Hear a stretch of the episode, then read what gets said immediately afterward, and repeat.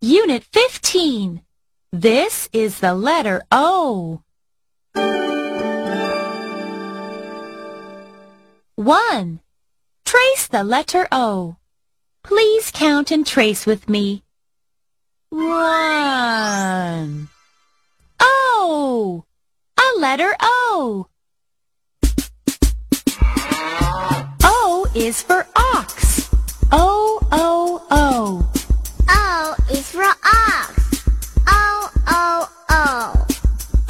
Is for octopus. O, O, O. O is for octopus. O, O, O.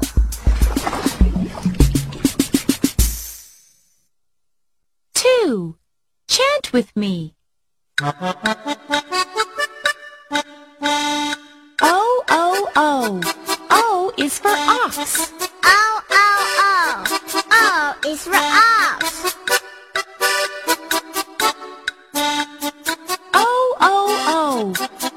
is for octopus. Oh, oh, oh. O, O, O. O is for octopus. Now let's chant together. O, O, O. O is for octopus.